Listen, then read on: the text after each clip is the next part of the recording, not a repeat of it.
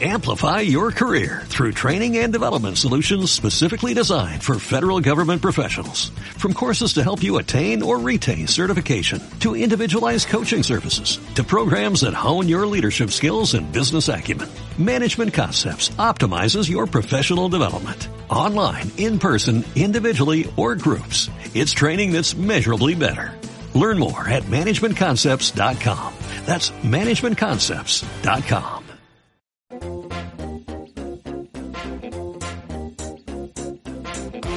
Esto es Visión Global con Gema González.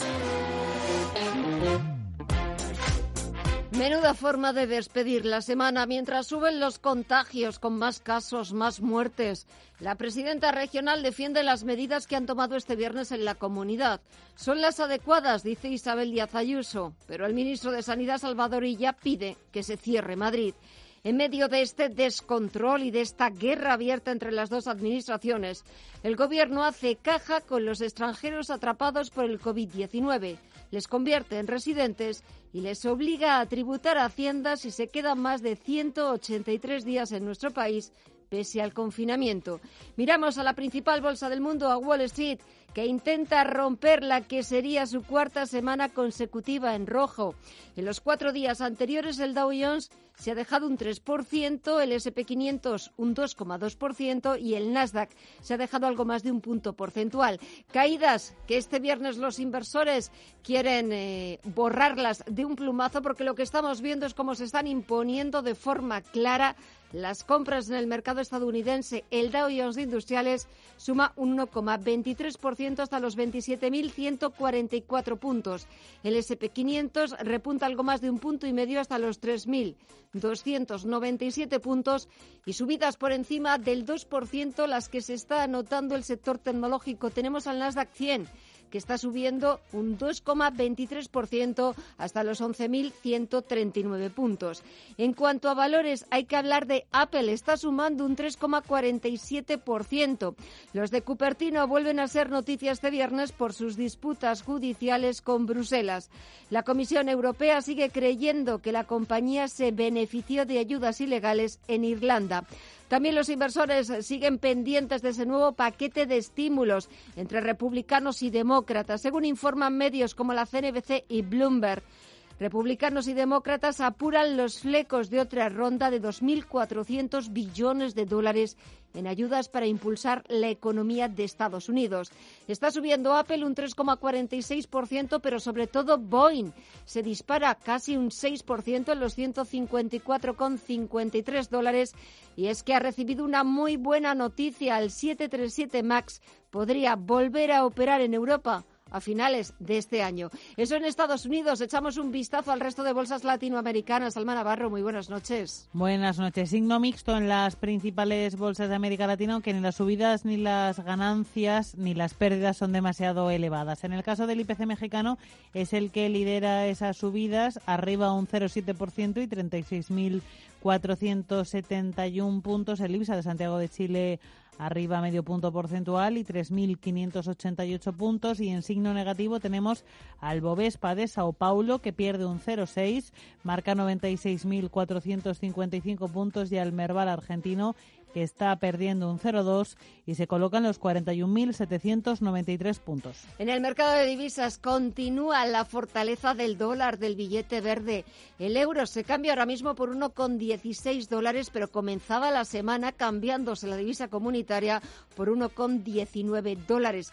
La libra, por su parte, intenta mantenerse en los 1,27 dólares. Y si echamos un vistazo al mercado de materias primas, estamos viendo timidísimas subidas para el de referencia en Europa para el tipo Bren que está intentando alcanzar los 42 dólares el barril y caídas del 0,2% para el futuro del West Texas, el de referencia en Estados Unidos, que cotiza en tiempo real en los 40,23 dólares el barril.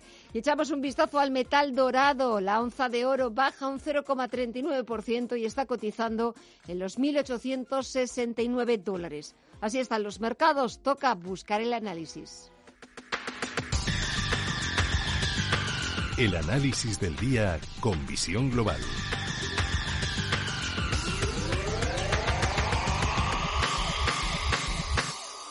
Y saludamos a Javier Martínez, socio director de Ursus 3 Capital Agencia de Valores. Javier, muy buenas noches. ¿Cómo estáis? Buenas noches. Bueno, menos mal que se acaba ya la semana. Sí, ha sido una semanita en la que, bueno, eh, han pegado por, por, diferentes frentes al mercado, a todo el mercado, incluso el oro, diría alguno. Eh, desde la Reserva Federal hemos escuchado a uno de los principales mandatarios decir que América está metida en un profundo agujero y eso, asustó un poquito, por lo menos no, no, no fue un mensaje tranquilizador típico de la Reserva Federal o de cualquier gobernante. Tuvimos datos macro, datos de Producto Interior Bruto y algunos índices de, de PMI que mm, fueron más flojos que el rebote fuerte que habíamos visto meses atrás y que desinflaron un poco las ilusiones de vuelta en V, ¿no? También hemos tenido en el frente vírico eh, más problemas, más temores, eh, realidades de confinamientos como en Israel y temores en otras partes, incluidas, incluido en España.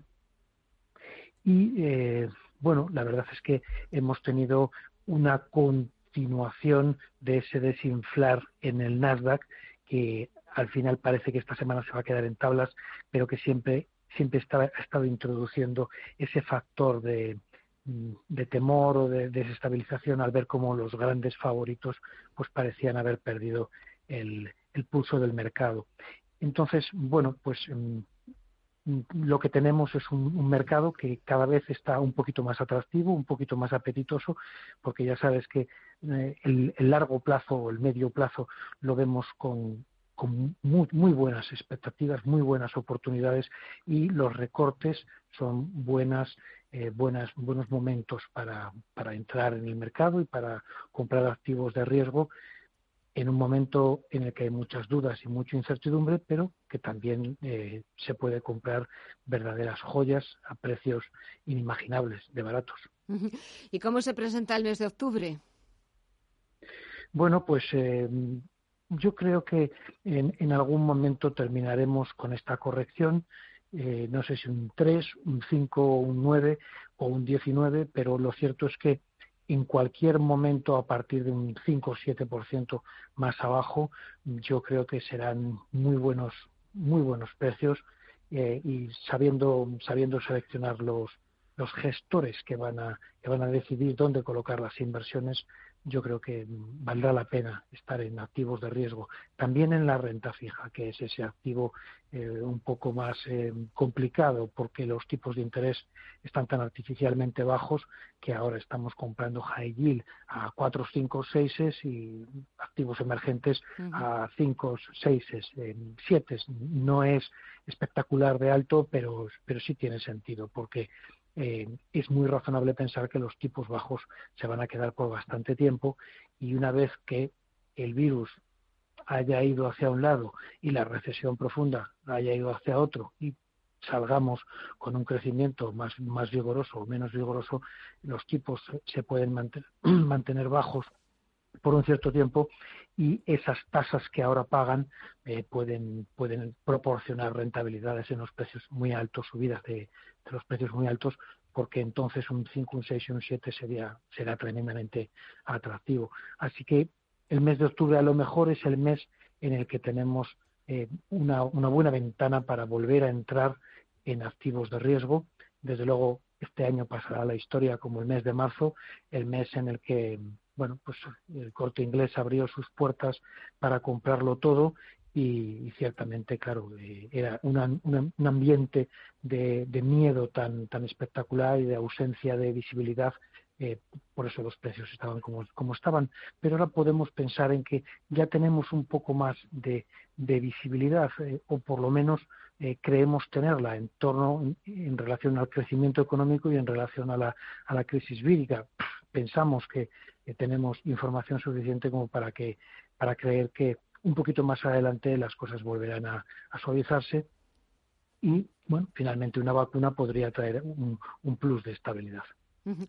Eso pues, esperemos que esa vacuna eh, que se desarrolle con éxito traiga ese plus de, tranquilidad, de normalidad que falta nos hace ¿Y qué le falta? ¿Qué falta en la bolsa española para que intentemos volver a, tener ganas? Porque no, no tira para adelante. Como, como dicen los políticos malos, me encanta que me hagas esa pregunta. Mira, eh, eh, en los últimos días, eh, en las últimas semanas, pero en los últimos días es impresionante. Hablas con mucha gente y te das cuenta de que se está produciendo una verdadera claudicación. Los que jamás venderían sus telefónicas BBVs, Repsoles o Santanderes, o las están vendiendo o te están hablando de que podrían venderlas o, o a lo mejor te dicen que podrían venderlas y ya las han vendido. Pero mm, de verdad que hay una percepción tremendamente negativa sobre la economía española, sobre España y sobre los activos financieros en España, incluidos los inmobiliarios, incluidos todos.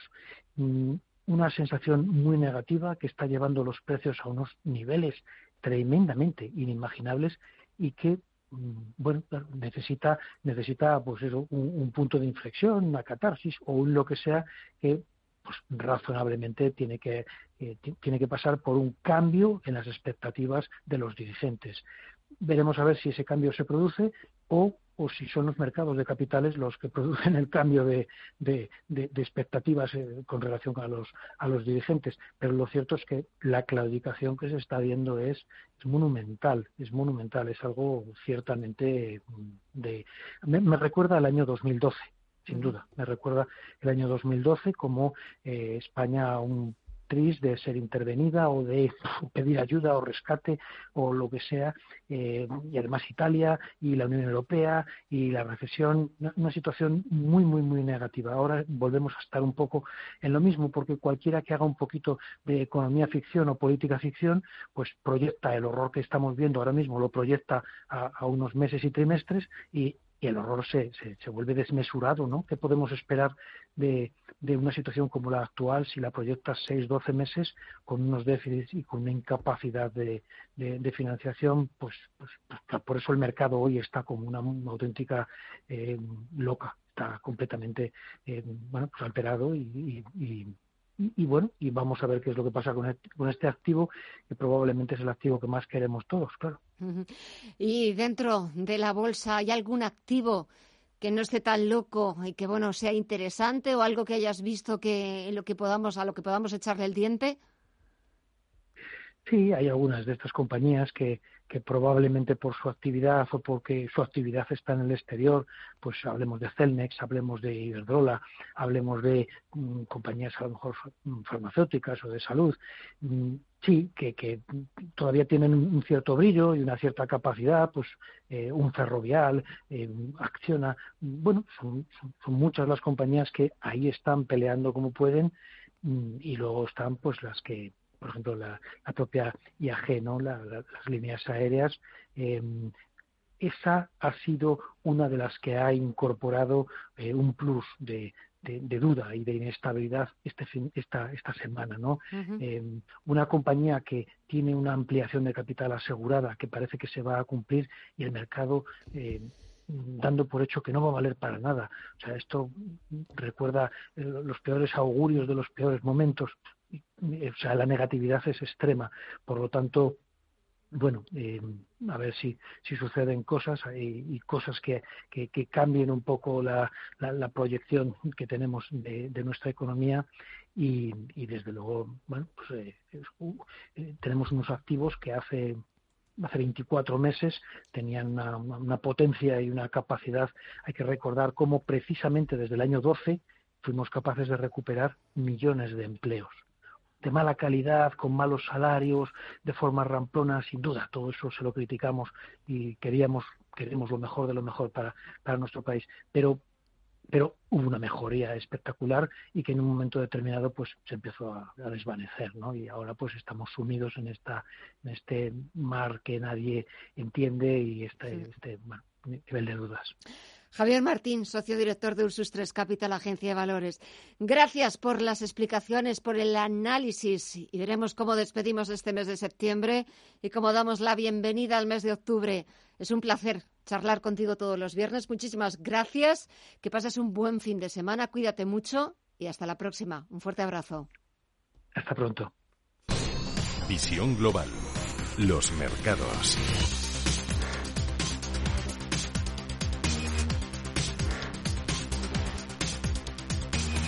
De vuelta a las principales bolsas europeas, el IBEX 35 cierra la cuarta semana en rojo con una caída semanal del 4,3%, la peor desde el pasado mes de julio, sobre los 6.600 puntos. En cuanto a valores, si echamos un vistazo dentro del selectivo, las mayores caídas han sido para Ferrovial, que se ha dejado un 3,93%, ha cerrado en 21 euros. Y es que la compañía ha recibido hoy las rebajas de valoración de VS y de Barclays. La firma británica, por ejemplo, destaca para esa rebaja de valoración el impacto que tendrá en el negocio de Ferrovial la caída en el tráfico de sus autopistas. Si empezamos por el sector financiero, la peor parte se la han llevado las dos entidades que van a fusionarse. CaixaBank ha bajado un 3,54%, Bankia se ha dejado un 3,4%, pero Bankinter ha perdido un 2,7%. También tenemos a Sabadell que se ha dejado más de tres puntos porcentuales. IAG que ha llegado a marcar mínimos intradía por debajo del euro por acción, finalmente ha conseguido recuperar ese euro por acción, aunque ha perdido un 1,65%. Y Deutsche Bank, Alma, parece que sí confía en el BBVA porque aconseja comprar con objetivo en 4 euros. Lo que representa un potencial alcista del 41% a 12 meses sobre el precio de mercado. Su valoración, no obstante, contrasta con la realizada esta misma semana por los expertos de Credit Suisse, que han reducido su precio objetivo hasta los 2,3 desde los 2 euros y medio, con un consejo de infraponderar porque, en su opinión, el consenso es demasiado optimista sobre sus resultados. Sin embargo, Deutsche Bank destaca las buenas previsiones que ha anticipado esta semana BBVA sobre México. Mafre espera una compensación adecuada cuando Bankia rompa el acuerdo en Banca Seguros. Que se prevé una vez se complete la integración de la entidad en CaixaBank. El presidente de la aseguradora, Antonio Huertas, ha recordado que llevan más de 20 años de relación de alianza, la más antigua del mercado español. Pero más allá del sentimentalismo, señala que el fin de este acuerdo no es nada relevante desde el punto de vista del volumen de negocio, ya que apenas representa el 2% del total de sus ventas. La Audiencia Nacional absuelve a la mujer y a dos hijos del expresidente de Pescanova, de Manuel Fernández Sousa, de los delitos de blanqueo de capitales y contra la hacienda pública.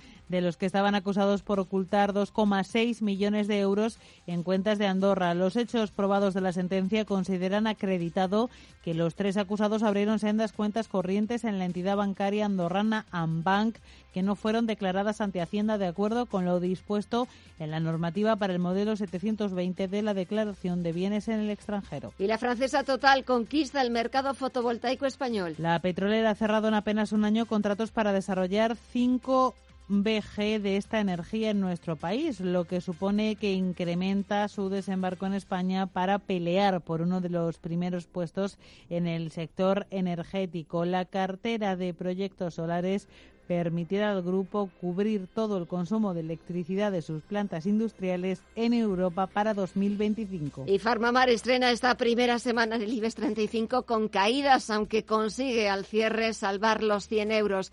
Y un último apunte del mercado de renta fija, porque los movimientos han sido más moderados en el mercado de deuda pública a pesar del predominio de las compras como respuesta a la amenaza sobre el crecimiento que ejerce de nuevo la pandemia. El interés exigido al bono español a 10 años se sitúa en el 0,24% y la prima de riesgo ronda los 75 puntos básicos.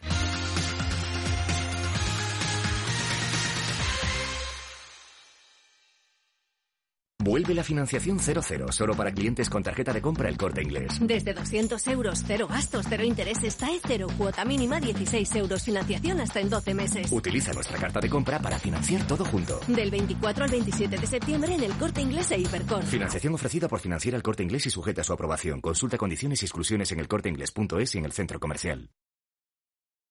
Información internacional. CaixaBank patrocina este espacio. I gotta reach for the life that I'm living for. Living I gotta for. look to the sky Manila ha superado el umbral de los seis meses ininterrumpidos de cuarentena, medio año, y se enfrenta al encierro más largo y estricto del mundo, además sin fecha para su final, mientras los esfuerzos para contener la pandemia siguen fracasando. Filipinas es actualmente el principal foco de coronavirus en el sudeste asiático. El cierre de Filipinas se decretó el 15 de marzo con poco más de 2.000 contagiados. El presidente Rodrigo Duterte logró que el Congreso le otorgara poderes especiales bajo la emergencia sanitaria, algo que le permitía actuar sin contar con la aprobación del legislativo. I'd like to address my entonces Duterte habló de estado de calamidad, una condición que se podía prorrogar precisamente seis meses y que permitía al gobierno extraer fondos de emergencia más rápido y dotar de mayor poder a la policía y el ejército.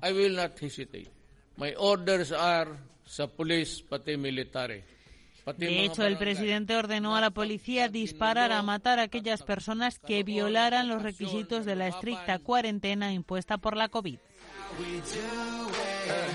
Filipinas ha confirmado de momento 265.800 casos de coronavirus, de los que la capital aglutina algo más de la mitad, 144.000 casos, lo que muestra que el duro confinamiento no ha dado resultados en una de las ciudades más densamente pobladas del mundo. Es que además su capacidad de detección del virus es muy limitada. Se han sometido a test solamente 2,9 millones de personas. Es el 2,5% de los 109 millones de habitantes que tiene el país, lo que dificulta la localización de nuevos brotes. La cifra de muertos roza los 60.000, es la más alta de la región, donde casi todos los países vecinos, con la excepción de Indonesia, han contenido la pandemia y han recuperado cierta dosis de normalidad. CaixaBank ha patrocinado este espacio. Contigo aprendí. En estos meses hemos aprendido muchas cosas, pero la más importante es que queremos seguir estando contigo. Y en CaixaBank, estar contigo significa que estés protegido con MyBox para que puedas dormir tranquilo. Infórmate en caixabank.es. CaixaBank. Escuchar, hablar, hacer.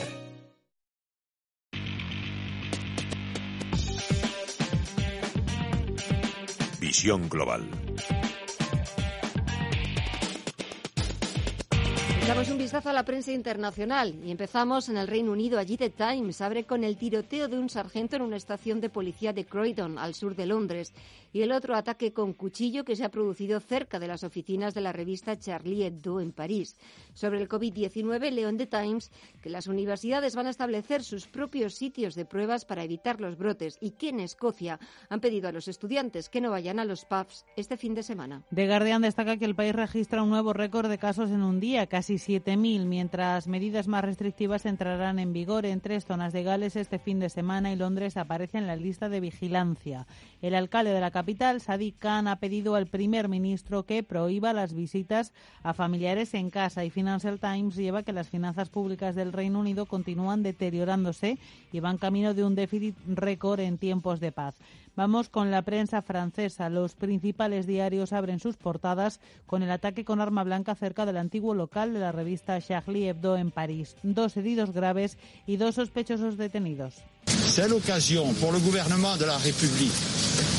Es el primer ministro Jean Castex que se ha desplazado hasta la zona para agradecer la rápida intervención de las fuerzas y cuerpos de seguridad del Estado. Castex ha estado acompañado de la alcaldesa de París, de Ana Hidalgo, que ha condenado con la mayor firmeza el atentado.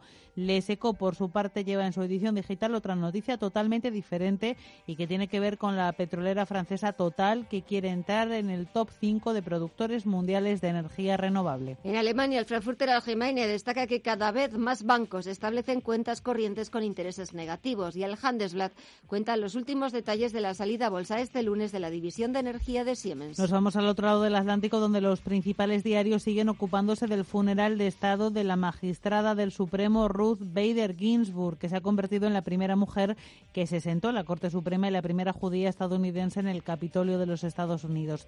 The Washington Post cuenta que los ataques del presidente Trump a las elecciones provocan temores de una crisis constitucional y The Wall Street Journal lleva que Pekín quiere asegurarse seguir manteniendo el control de TikTok. Vamos también con la prensa de América Latina en el Clarín argentino Bolsonaro contra Alberto Fernández. El presidente de Brasil viene criticando el populismo que ha saca al mandatario argentino y dice que está llevando al país hacia un régimen similar al de Venezuela. En el Mercurio de Chile miran al viejo continente. Dicen que el presidente del Consejo Europeo, Charles Michel, ha dejado claro en la Asamblea General de Naciones Unidas que la nueva rivalidad entre Estados Unidos y China, la Unión Europea, sigue formando con Washington una alianza vital, aunque ha precisado Michel que eso no evita que en ocasiones tengan enfoques e intereses divergentes.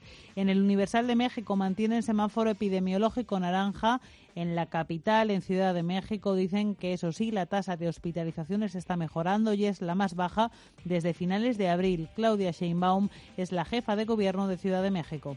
Semáforo naranja. En el caso de la Ciudad de México, también tenemos una reducción de los últimos días, lenta pero hacia la baja. Y terminamos en el Globo de Brasil, donde cuentan que Bolsonaro, el presidente, se ha sometido a una operación de extracción de cálculos en la vejiga y que evoluciona favorablemente.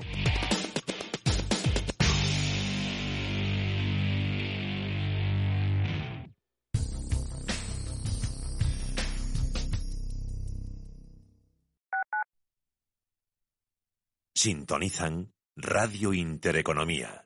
Al principio pensaba, lo alquilo, no lo alquilo, lo alquilo, no lo alquilo. Luego, con renta garantizada pensé, lo alquilo. Renta garantizada se encarga, te seguirá pagando la renta de tus inquilinos, aunque ellos no lo hagan, y se ocupan de la gestión del día a día. Infórmate en el 900 10 10 95 o en rentagarantizada.es. Alquiler garantizado. En la Fundación La Caixa tenemos una forma de cambiar el mundo y es hacerlo como siempre lo hemos hecho, persona a persona. Atendemos las necesidades de los colectivos más vulnerables y llevamos la investigación médica, la cultura y la educación a todo el mundo. Programa a programa, persona a persona. Fundación La Caixa. Oliver y Alcázar, especialistas en implantología de carga inmediata, trae a España los implantes corticales, indicados para pacientes con reabsorciones extremas de hueso, sin necesidad de injertos óseos, prótesis definitiva en menos de un mes y al mismo precio que los implantes tradicionales. Confía en Oliver y Alcázar y vuelva a sonreír. Primera consulta gratuita en el 91 564 6686 o en oliverialcázar.com. Poseemos todos los equipos y garantías de seguridad para nuestros pacientes frente al COVID-19. Desde 2002, el restaurante Asador Yumbe ofrece lo mejor de la cocina vasca en Madrid. La selección cuidada de los productos desde su origen y el trato cercano son señas de identidad de nuestro restaurante. En Iyumbe apostamos por una cocina en la que priman los sabores, basada en el producto de temporada y que mima al máximo la calidad de sus platos. Estamos en Madrid, en Paseo de la Castellana 172, en el 91 867 5902 y en La Moraleja, en Avenida de Bruselas 9, en el 91 490 1096. Restaurante Asador y Yumbe.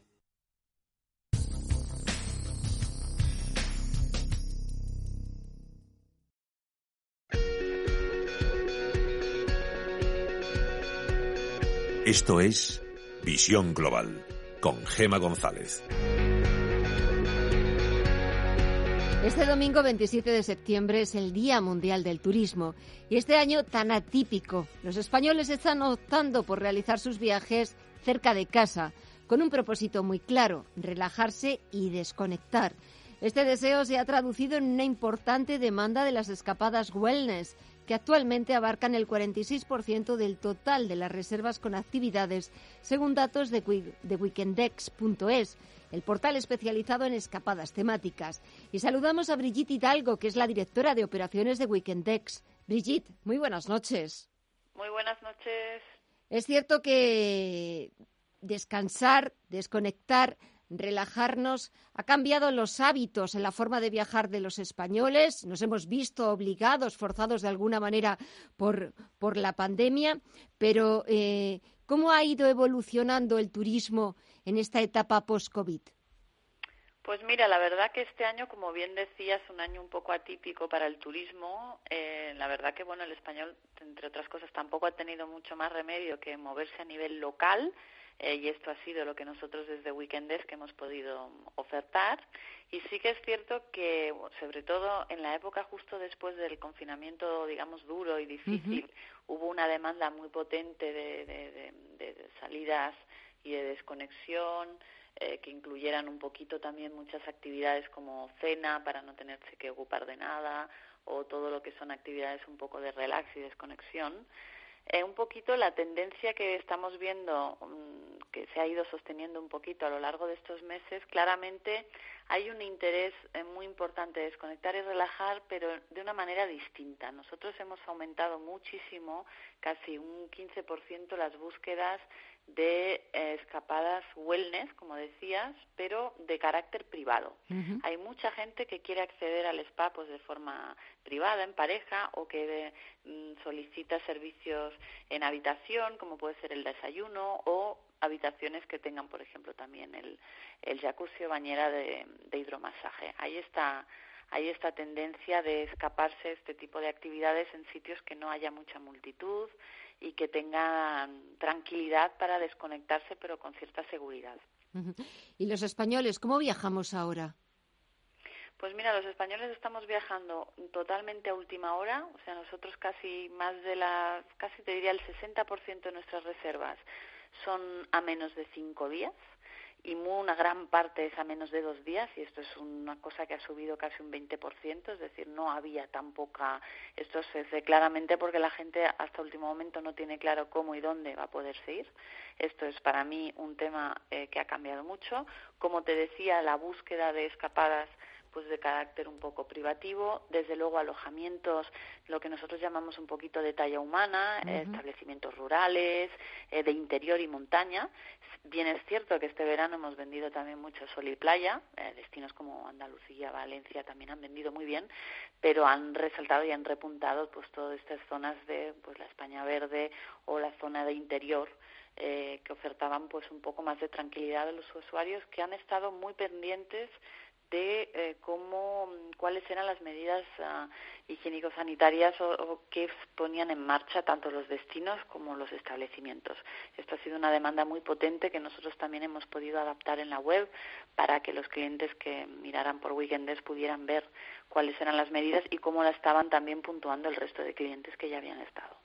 Y para este otoño, tendencias pues mira, para este otoño la verdad que nosotros esperábamos un otoño un poco complicado, pero está habiendo un otoño que por lo menos, bueno, ahora sí que es cierto que son unos días un poco más complicados, pero para, por ejemplo, el puente de, octubre, el, Día de la España, se presenta bastante bien, hay mucha demanda.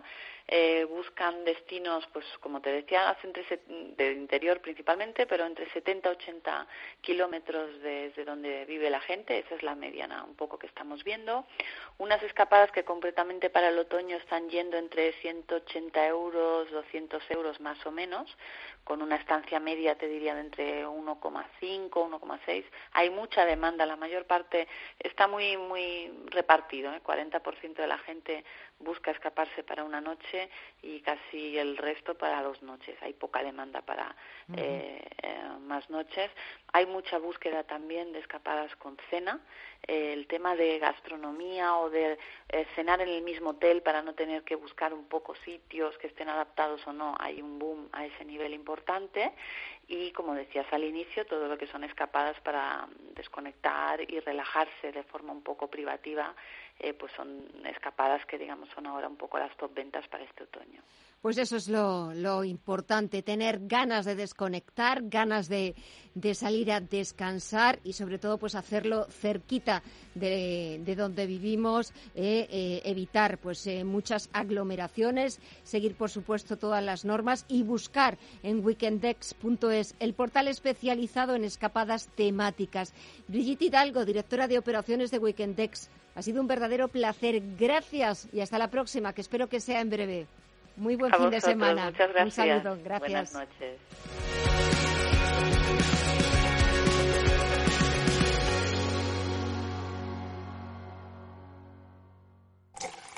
Cierra el grifo a las altas comisiones. Pásate a Investme. Invierte en carteras de fondos indexados de bajo coste y obtén la rentabilidad que mereces. Entra en investme.com y descubre tu plan. Investme, tu gestor de inversiones personalizado. Érase una vez una tarjeta de crédito, la tarjeta revolving, que te prometía más cosas que el genio de la lámpara, pero pasó el tiempo y te diste cuenta de que aquello era un cuento. El genio se había quedado con tu dinero. ¿Quieres recuperarlo? Nosotros lo haremos por ti. Somos Durán y Durán Abogados y sabemos cómo hacerlo. Entra en durán y duranabogados.com y que no te vengan con cuentos.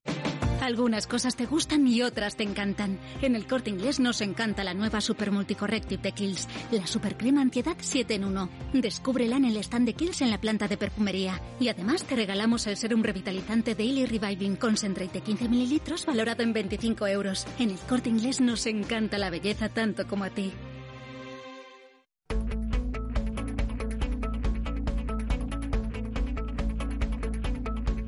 En Visión Global, Agenda Cultural. Es tiempo de echar un vistazo a los planes de ocio del fin de semana y empezamos en los cines. ¿Otom? ¿Con quién has venido? Con mi prima.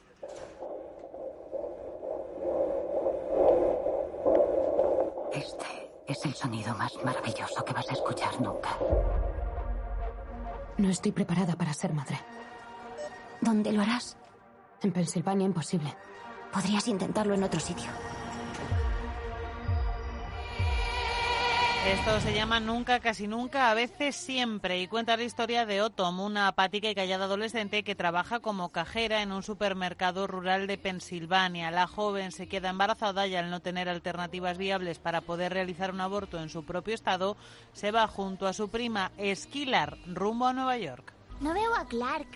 A lo mejor sigue durmiendo. Papá. Y se prevé que los fragmentos más grandes del Clark entren en nuestra atmósfera. Así es, y pueden ser muy... ¿Qué dicen? Más de lo mismo. increíble.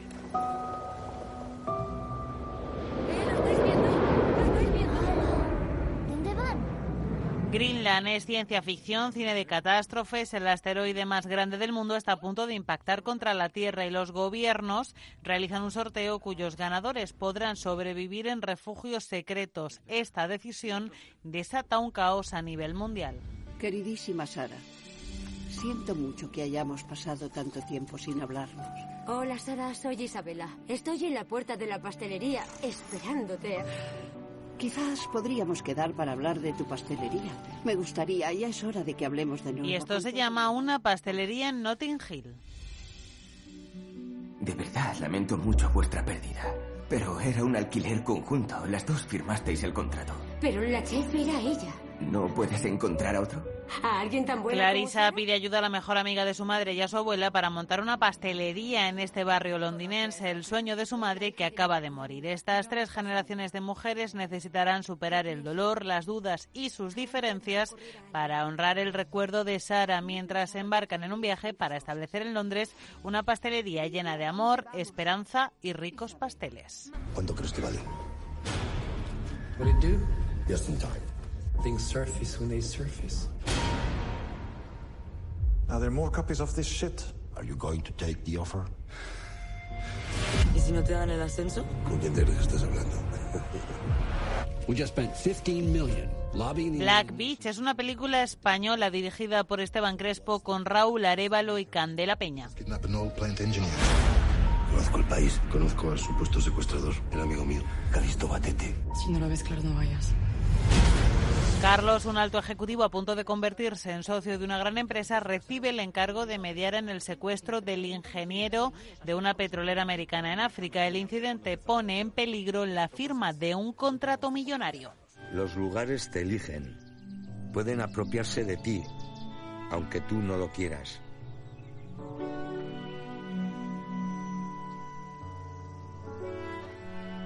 Mi padre solía traerme a orillas del río Arga. El recuerdo que más me viene a la cabeza fue la primera vez que hice chipichapa. Para mí fue como hacer magia. También esta semana se estrena cine documental con El Drogas, documental biográfico que explora todas las dimensiones de la figura de Enrique Villarreal, ex vocalista, bajista y líder de la banda de rock Barricada. Verás, cariño, mami tendrá que ir a trabajar antes hoy. Allahu Akbar. Sabes que no hace falta que hagas el ramadán.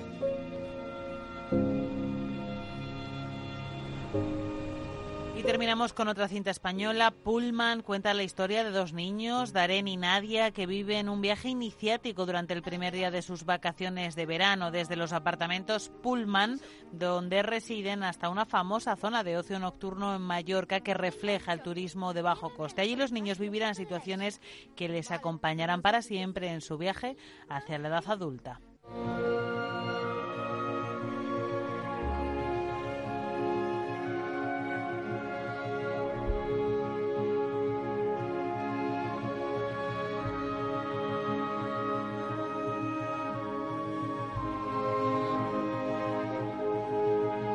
En Valladolid el Teatro Calderón arranca temporada este viernes con la obra de teatro y danza El Jardín de las Hespérides.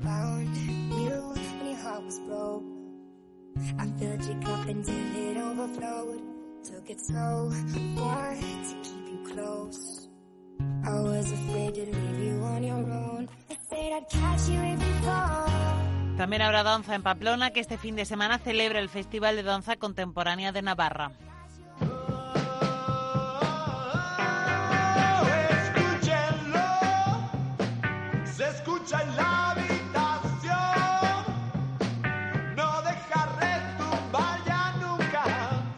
Al norte en Vigo, Tito Ramírez, a quien escuchamos, actúa este domingo en el festival Underfest.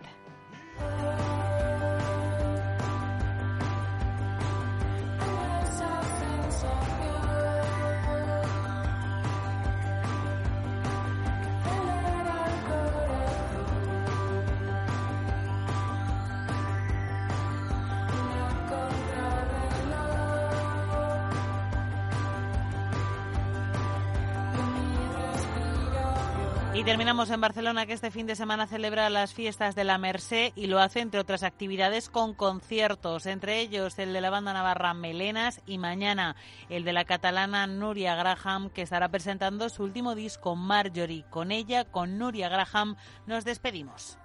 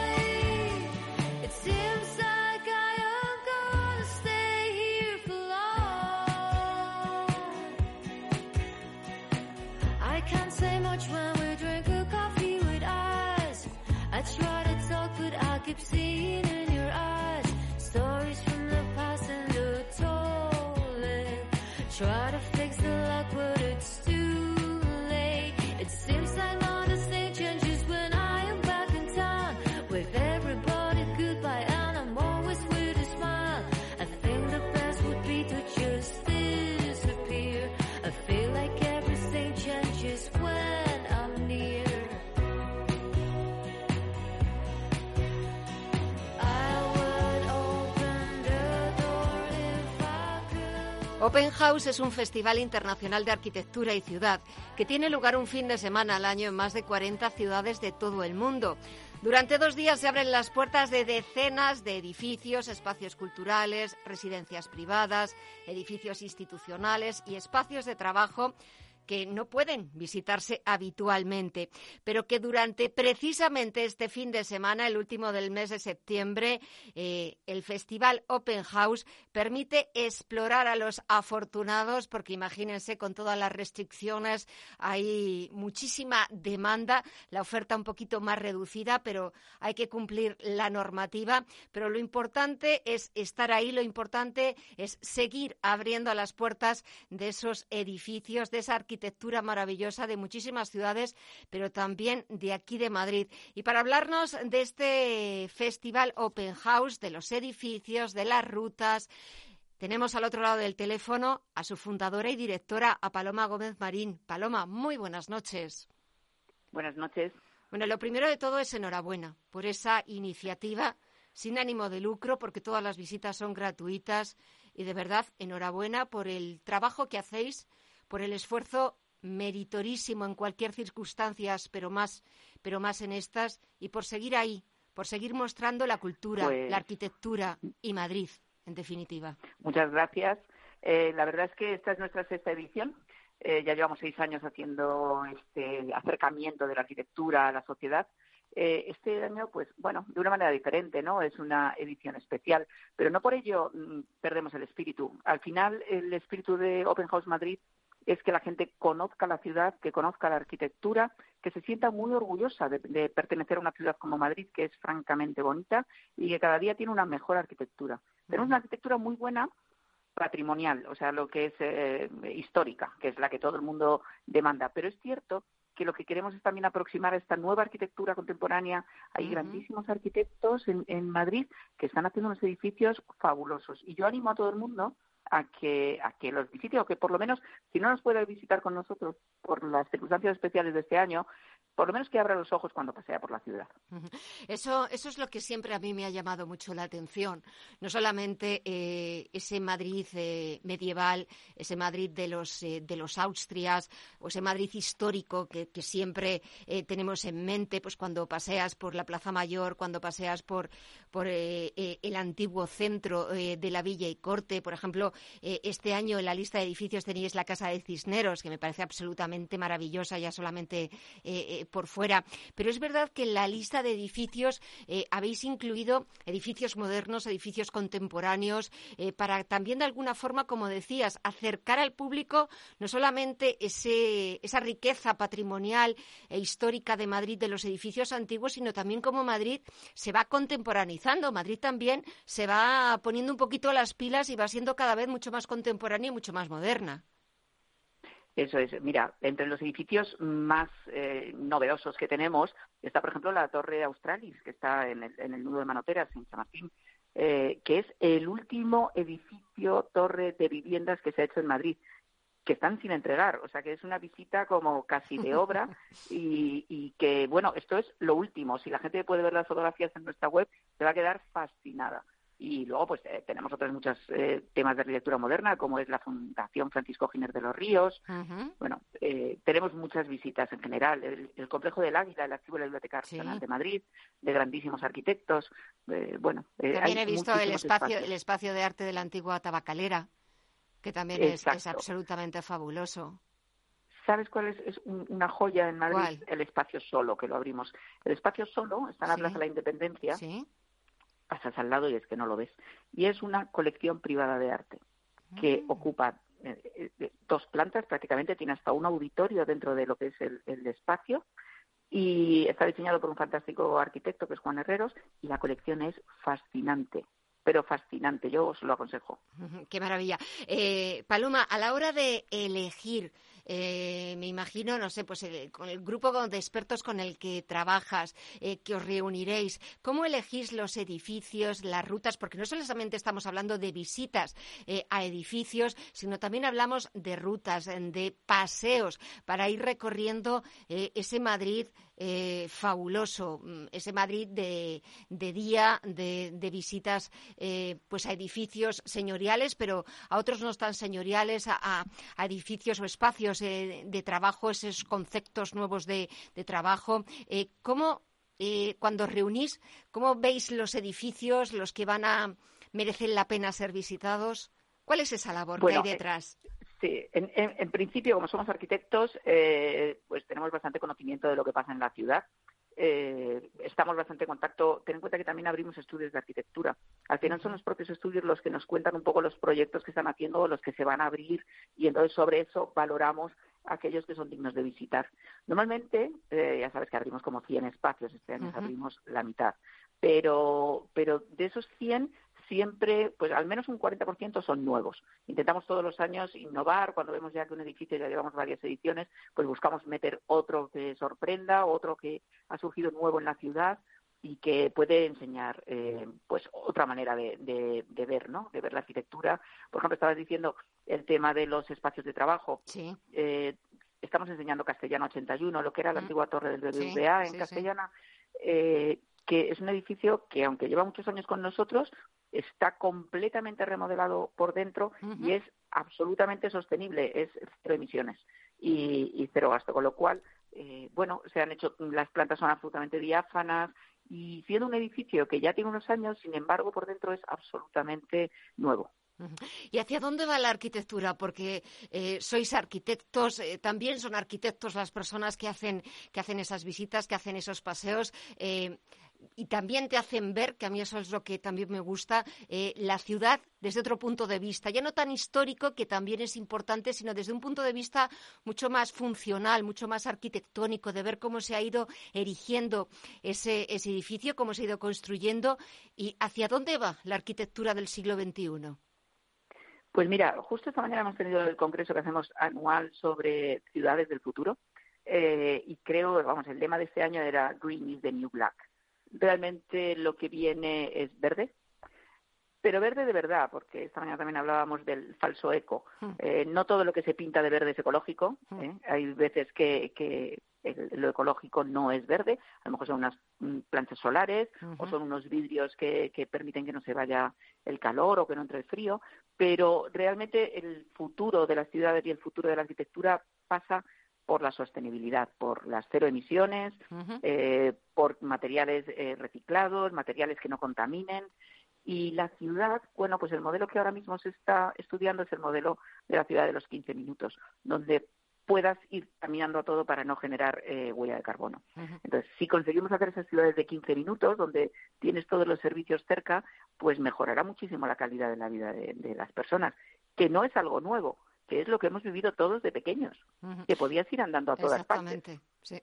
Y, ese futuro de la arquitectura, pero ese futuro en definitiva de, las ciudades también pasa, decías, ese falso eco, ese falso verde, pero también pasa porque los ciudadanos nos convertamos en verdes. Sí, es que al final las cosas surgen solo de un estudio de arquitectura o de alguien que está pensando. Tiene que haber una demanda, tiene que haber una demanda y esa demanda eh, tiene que ponerse encima de la mesa. Eh, yo sé que institucionalmente se está, se está progresando muchísimo en el tema de los espacios verdes en las ciudades, pero al final la promoción de viviendas y los espacios de oficinas tienen que ir a la par.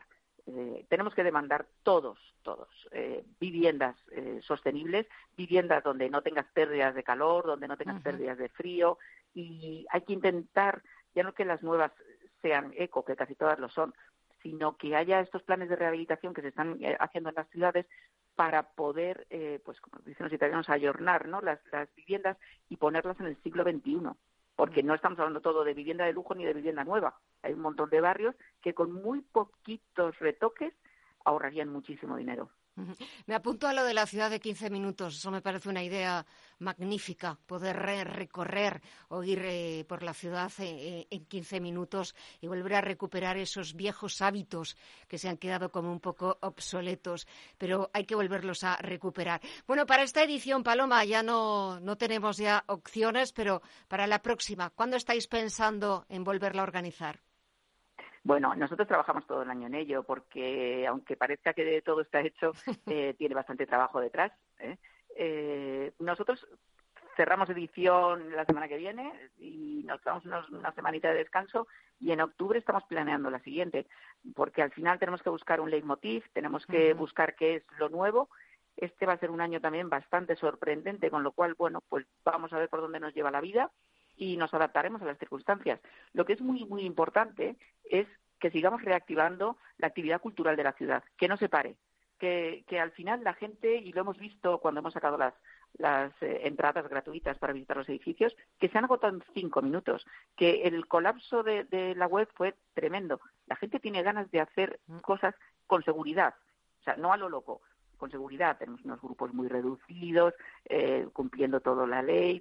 Estamos cumpliendo absolutamente todo, pero es que hay muchas ganas de, de seguir viviendo. Hay muchas ganas de seguir viviendo, muchas ganas de seguir ahí y muchas ganas eh, de visitar vuestros espacios de la mano de magníficos arquitectos magnífico trabajo y sobre todo enhorabuena a ti, Paloma, como fundadora y directora, pero también a todo el equipo que te acompaña. De verdad, magnífico trabajo. Merecéis esas eh, semanas de descanso, esas mini vacaciones que os tomaréis en unos días. De verdad, un esfuerzo magnífico y a seguir ahí. Eso es lo más importante. Paloma Gómez Marín, fundadora y directora de Open House Madrid. Ha sido un verdadero placer hablar contigo esta noche. Muchísimo éxito y a descansar y a seguir trabajando. Gracias. Gracias a vosotros por ayudarnos a comunicar, porque al final, si haces cosas y no llegan a la gente, pues tampoco tendríamos este éxito. Muchísimas gracias.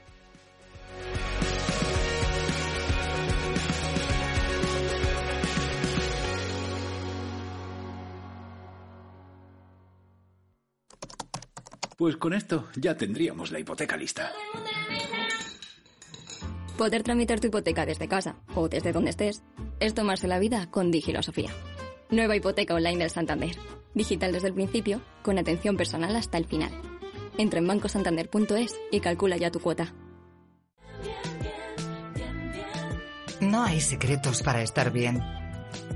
En Bienestar llevamos más de 20 años comprometidos con todo lo que significa disfrutar de una alimentación saludable. Descubre el nuevo bienestar, el pozo. Vuelve la financiación 00, solo para clientes con tarjeta de compra el corte inglés. Desde 200 euros, cero gastos, cero intereses, TAE cero, cuota mínima 16 euros, financiación hasta en 12 meses. Utiliza nuestra carta de compra para financiar todo junto. Del 24 al 27 de septiembre en el corte inglés e Hipercor. Financiación ofrecida por financiar el corte inglés y sujeta a su aprobación. Consulta condiciones y exclusiones en el elcorteinglés.es y en el centro comercial. Radio Intereconomía, ahora en Telegram.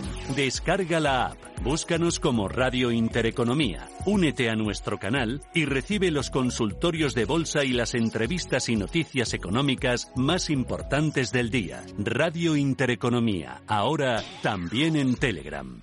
Son las 10 de la noche, las 9 en la Comunidad Canaria y Wall Street echa el cierre. Wall Street, el corazón del distrito financiero mundial, donde el dinero nunca duerme, el tiempo es oro y la riqueza, el poder y los excesos forman parte de su esencia, echa el cierre. Y a falta de los últimos ajustes y después de cuatro sesiones consecutivas de caídas, los inversores quieren despedir la semana con buen sabor de boca, se imponen las compras, los números verdes y de forma bastante clara los principales indicadores de la bolsa estadounidense. Tenemos al promedio industrial Dow Jones que está subiendo casi 400 puntos, un 1,45% arriba hasta los 27.202 puntos. El SP500 recupera los 3.300 puntos, está subiendo un 1,65%. Y las subidas son más abultadas para el, para el sector tecnológico. Tenemos al Nasdaq 100 que repunta un 2,34% hasta los 11.151 puntos. Sube Apple un 3,7%, pero las subidas son mayores para Boeing, para el gigante aeronáutico que ha recibido este viernes buenas noticias y es que su modelo 737 MAX podría volver a operar en Europa a finales de este año. Microsoft está subiendo un 2,27%, Intel algo más de un punto y medio o Cisco, que suma un 1,6%. Echamos también un vistazo para ver cómo despiden este viernes el resto de bolsas latinoamericanas y la última hora, Alma, que falta al Bovespa brasileño. Pues sí, el Bovespa de Sao Paulo, el único que permanece abierto y el único que está de momento en negativo, caídas del 0,26% y 96.760 puntos. Al cierre, el Merval de Buenos Aires ha conseguido darse la vuelta y ha cerrado subiendo un 0,26 en los 41.983 puntos, arriba un 0,5% al final de la sesión en IPSA de Santiago de Chile, 3.589 puntos y el que más ha subido, más de un punto porcentual, es el IPC mexicano, 36.580 puntos. Y dos apuntes empresariales, uno que destaca el diario El Economista y es que Panamá ha logrado un laudo favorable en su disputa con SACIR por las obras del canal que obligará a devolver a la compañía española un total de 206 millones de euros. SACIR respeta, aunque no comparte la decisión de la Cámara Internacional de Comercio, que contradice la anterior del Comité de Disputas eh, de Arbitraje, el Comité Internacional en la que se le reconoció a SACIR el 50% de la reclamación. Y en expansión, aparte de la crónica de bolsa de que el IBEX 35 cede algo más de un 4% en su cuarta semana de caídas y que cierra en mínimos de mayo, Abengoa irá a la quiebra este miércoles si no recibe dinero de la Junta de Andalucía. El tiempo para Abengoa se acaba.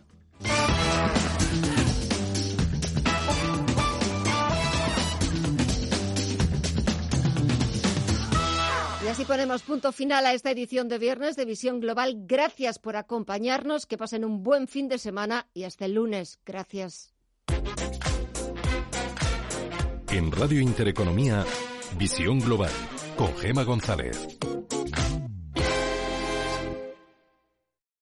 Amplify your career through training and development solutions specifically designed for federal government professionals. From courses to help you attain or retain certification, to individualized coaching services, to programs that hone your leadership skills and business acumen, Management Concepts optimizes your professional development. Online, in person, individually, or groups. It's training that's measurably better. Learn more at managementconcepts.com. That's managementconcepts.com.